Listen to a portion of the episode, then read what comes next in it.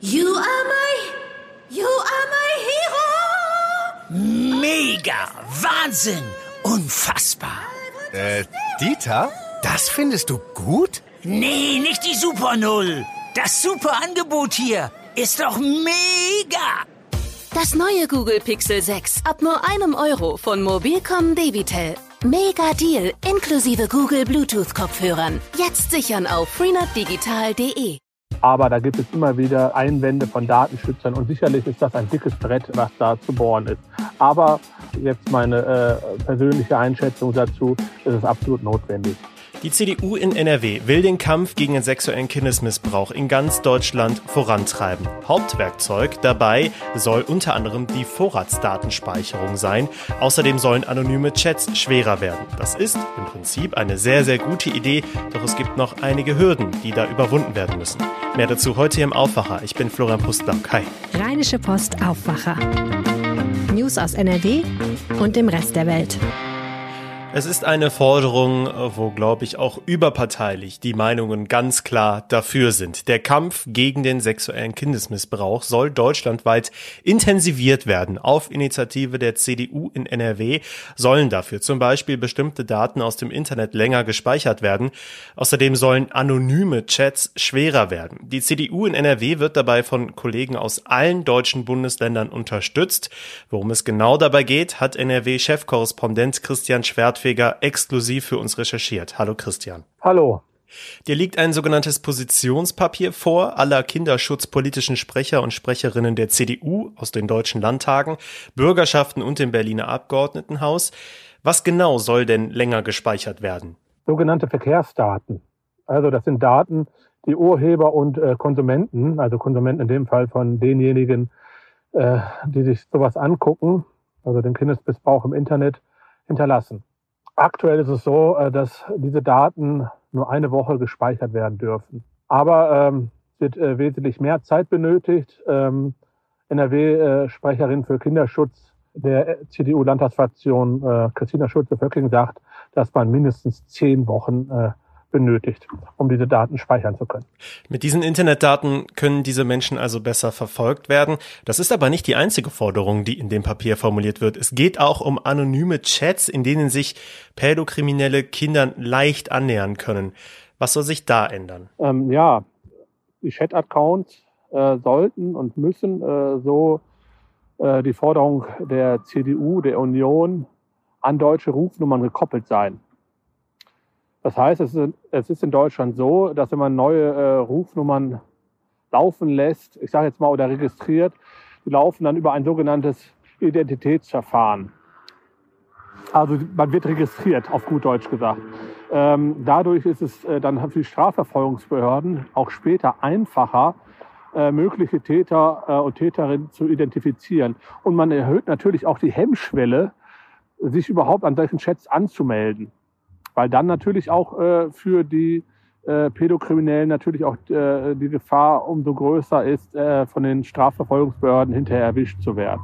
Ja klar, wer seine eigene Handynummer registrieren muss, der wird dann im Zweifel auch schneller gefunden. Aber dagegen wird es ja auch bestimmt Protest von Datenschützern geben, oder? Das sind ja sehr weitreichende Forderungen.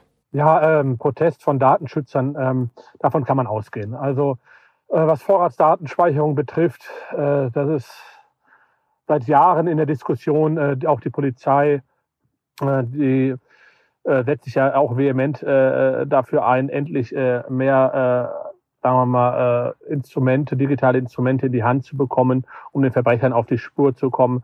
Aber da gibt es immer wieder äh, äh, Einwände von Datenschützern und sicherlich ist das ein dickes äh, Brett, äh, was da zu bohren ist. Aber äh, jetzt meine äh, persönliche Einschätzung dazu, ist es absolut notwendig. Hm. Wir haben jetzt also über das Positionspapier mit den Forderungen der Union gesprochen.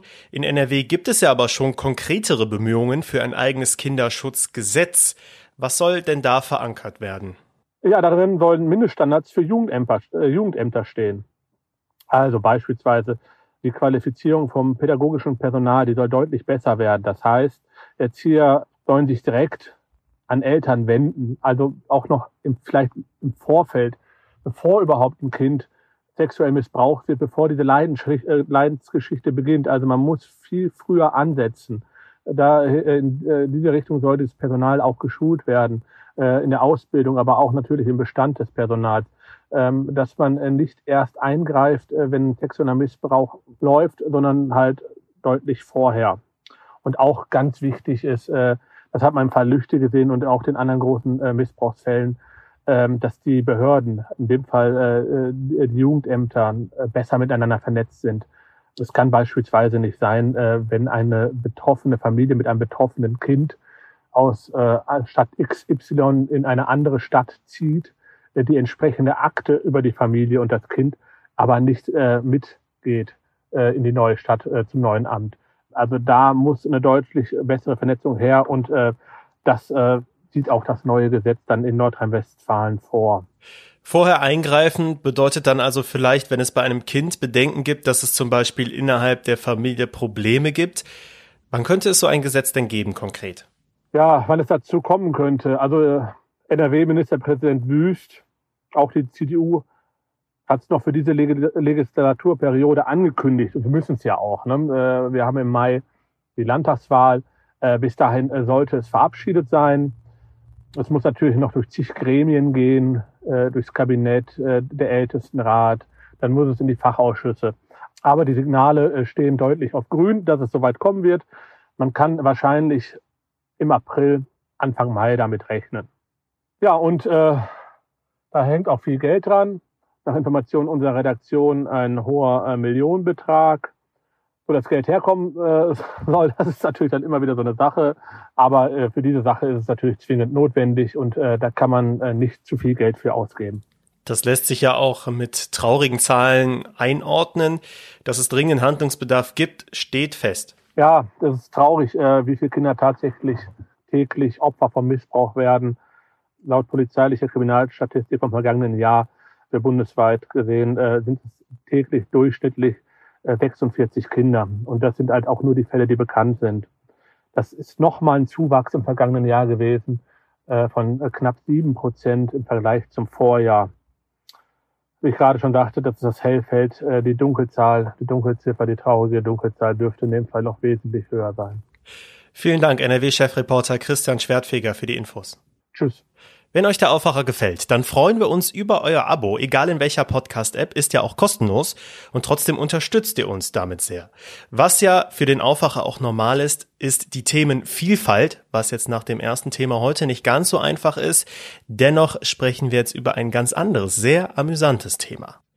So, jetzt mal ehrlich, was sammelt ihr? Bei mir sind es Asterix-Hefte. Die alten, die stinken schon total nach Keller, aber die kommen auf keinen Fall weg. Beliebt sind natürlich bei vielen auch Sammelkarten. Richtiger Klassiker und da kann auch richtig viel Kohle mitgemacht werden. Zwei Brüder aus Langenfeld, Kiki und Ivan Beschlitsch, haben mitten in der Corona-Pandemie sogar ein richtiges Geschäft, einen richtigen Laden für Sammelkarten veröffentlicht. Total irre. Und unser Reporter Tobias Jochheim hat sich das vor Ort angeschaut. Hi Tobias. Hi Florian. Danke, dass ich da sein kann. Ja, gerne. Ist das so nerdig, wie es klingt? Ja, in einem Wort, ja, definitiv. Also die Jungs haben damit angefangen vor 25 Jahren, sind jetzt Mitte 30, haben einfach immer weiter gesammelt. Damals war das halt so ein, so ein reines Kinderding. Inzwischen ist explodiert halt gerade dieser Markt und ganz viele Leute, gerade die so in, in meinem Alter sind, so ne, Anfang Mitte 30, wollen sich jetzt die, die Kindheit so ein bisschen wieder zurückholen damit und da geht einiges. Okay, also das ist jetzt erstmal nichts Ungewöhnliches, aber was, was mir so richtig die Fragezeichen ins Gesicht getrieben hat, äh, war, äh, dass sie einen richtigen Laden dafür aufgemacht haben. Ich dachte, das findet eigentlich alles nur online statt. Genau, das ist genau das Ding. Ne? Also da passiert vieles online äh, über Internetforen und solche Geschichten. Und gerade in der Corona-Krise haben die beiden jetzt gesagt, wir spüren da so ein Bedürfnis bei den Leuten. Wir wollen nicht, dass das alles nur noch digital stattfindet. Wir wollen echten Kontakt, echte Gespräche, dass man sich in die Augen guckt bei einem Deal, dass man sich am Ende die Hand drückt, wenn man sie denn gut desinfiziert hat. Und ja, die, sind, die wollen so ein bisschen so einen Ort der Begegnung auch einfach schaffen. Und, das hast du mir auch schon verraten, Kiki ist der Supersammler und sein Bruder Ivan, der ist Künstler, der malt mit Eddings so Porträts von Rappern, Basketballern und so. Es geht sehr in die Popkulturrichtung. Die Bilder hängen da dutzendweise, deswegen ist der Laden auch so ein bisschen so eine Art Kunstgalerie. Das ist ja eine, eine schöne Idee, eine, eine sehr sympathische Idee, wie ich finde. Aber natürlich muss man da auch die Frage stellen, was ist denn das Geschäftsmodell dahinter? Weil die können da ja nicht einfach äh, das Geld aus dem Fenster schmeißen. Genau, das wird sich tatsächlich einfach zeigen müssen. Die beiden haben auch wenig Erfahrungen. Sie glauben, dass es gut geht, sind eh optimistische Typen, haben halt, sind in dieser Community sehr bekannt, haben, haben viele Bekannte, viele Freunde, viele Handelspartner, von denen sie wissen, die werden früher oder später aus halb Europa, teils auch aus den USA einfach anreisen zu ihnen und der Rest ist tatsächlich sozusagen Laufkundschaft, ne? dass man sagt, sie, sie haben da jetzt wirklich versucht, auch um diese Karten herum äh, viele andere ja, exklusive Sportartikel, das sind dann quasi weniger Fanartikel, sondern vielmehr so Sport, wie soll ich sagen, so historische Meilensteine fast schon. Die haben Original-Boxhandschuhe von Max Schmeling, die haben einen signierten Helm von Michael Schumacher da, äh, Tennisbälle von allen möglichen Leuten signiert, Henry Agassi und Co., Fußbälle von Cristiano Ronaldo signiert, natürlich Trikots ohne Ende. Also die versuchen da auch tatsächlich Jungs und Männer wahrscheinlich vor allem äh, alle Altersklassen so reinzuziehen, ne? dass sie sich da erst die, die Nase am Schaufenster so ein bisschen platt drücken und dann eben reinkommen. Äh, ja, und dann das eine oder andere eben auch mitnehmen. Der Schwerpunkt bei den beiden liegt im Sport, wenn ich das richtig verstehe. Sammelkarten gibt's ja total unterschiedliche. Es gibt's ja auch Pokémon oder so. Ganz genau, das sind so diese zwei Welten. Die beiden haben sozusagen angefangen im Sport und da ist auch ihre Hauptexpertise eigentlich. Und das ist in den USA ein Riesending und in Europa eigentlich gar nicht. Ne? Wir denken bei Karten wahrscheinlich eher an Pokémon-Karten, an Magic-Karten und das sind eben diese Karten, mit denen man auch spielen kann. Ne? Die kann man auch kaufen, sammeln, verkaufen, klar. Aber am Ende spielt man damit mehr oder weniger. Aber das ist so die eine Hälfte. Und dann gibt's eben diese Sport, Sport-Sammelkarten, Sammler sozusagen. Äh, das sind so diese beiden Hälften der Kartenwelt und die sind normalerweise komplett getrennt. Und das versuchen die beiden auch eben da eine Brücke zu schaffen, indem sie da jetzt auch eben sich mit diesen, mit diesen Spielsammelkarten sozusagen sich auch reinfuchsen, äh, die auch führen und ja, eben da versuchen natürlich auch Leute anzuziehen und eben diese beiden, ja, diese beiden Welten so ein bisschen auch miteinander zu verbinden. Kannst du mal so ein paar Beispiele nennen, wie viel Geld da drin steckt? Also wie viel muss da bezahlt werden für so ein Sammlerstück? Manche Sachen sind tatsächlich überhaupt nicht zu verkaufen. Sie sagen zum Beispiel, äh, hier da vorne an der Wand hängt ein Trikot äh, von Michael Jordan, da hängt eins von Kobe Bryant unterschrieben jeweils. Und da sagen die Jungs, die haben uns unsere Eltern geschenkt vor, vor Jahren, die, die gehen auf keinen Fall über den Tisch, egal für wie viel. Und dann gibt's viele andere Sachen. Es geht halt von bis. Ne? Also es gibt irgendwelche normalen Karten, die gehen bei einem Euro los. Und dann geht's im Zweifelsfall bis in fünf- oder sechsstellige Beträge. Das ist ziemlich absurd. Die teuersten Karten sind dann nicht im Geschäft selber, sondern liegen irgendwo im Bankschließfach oder so, ich weiß es gar nicht so genau. Da hat nämlich Kiki, als ich ihn nachgefragt habe, hat er nur vielsagend gelächelt und hat gesagt, wir sind an einem sicheren Ort. Jetzt haben die beiden ihr Geschäft in Langenfeld eröffnet. Das ist jetzt nicht der größte Ort in NRW. Ist das denn jetzt so, dass durch dieses Geschäft die ganze Szene in NRW auf die aufmerksam geworden ist? Also ist der Kundenandrang groß? Ja, definitiv. Also jetzt bei der Eröffnung, jetzt am Samstag, muss die Hölle los gewesen sein. Da gab es eine relativ große Aufmerksamkeit schon zuvor in dieser Szene eben. Sie haben dann davor auch immer mal so, so Bilder, so Schnappschüsse gepostet, ne? Bald passiert was Großes und so. Gerade in Corona-Zeiten passen dann natürlich jetzt auch nicht mehr als, weiß ich nicht was, 20, vielleicht 25 Leute gleichzeitig rein, wenn überhaupt. Insofern gab es da schon große Schlangen. Das wird sich jetzt natürlich legen und entzerren. Aber klar, Langenfeld ist natürlich schon, kann man sich schon fragen, wieso Langenfeld? Und die Jungs, der Kiki und der Ivan, haben mir auch erzählt, naja, ganz ehrlich, ganz viele Leute haben uns gesagt, super geile Idee, aber macht es in Berlin. Ne? In Berlin sind auch internationale Leute und sind die Nerds aus ganz Deutschland. Wenn nicht, vielleicht noch in Köln, Medienstadt, ne? da kommen so Nerd-Sachen auch gut an. Ganz eventuell noch Düsseldorf, Langenfeld auf keinen Fall. Dann haben die beiden gesagt, ja, verstehen wir, leuchtet uns ein, aber es geht nur hier. Hier sind wir aufgewachsen, hier haben wir unsere ersten Karten gekauft. Äh, dieses Ladengeschäft liegt tatsächlich zwischen dem Restaurant, das ihre Eltern geführt haben, und dem Kiosk, in dem sie ihre Karten gekauft haben. Und die sagen einfach so ein bisschen, das ist Schicksal, dass dieses Lokal jetzt so lange leer stand, äh, dass wir es uns jetzt, wir mussten es jetzt einfach machen. So, wir versuchen es jetzt, geben alles und schauen, ob es klappt oder nicht. Vielen Dank, Tobias Jochheim. Sehr gerne. Mehr dazu findet ihr natürlich in den Shownotes.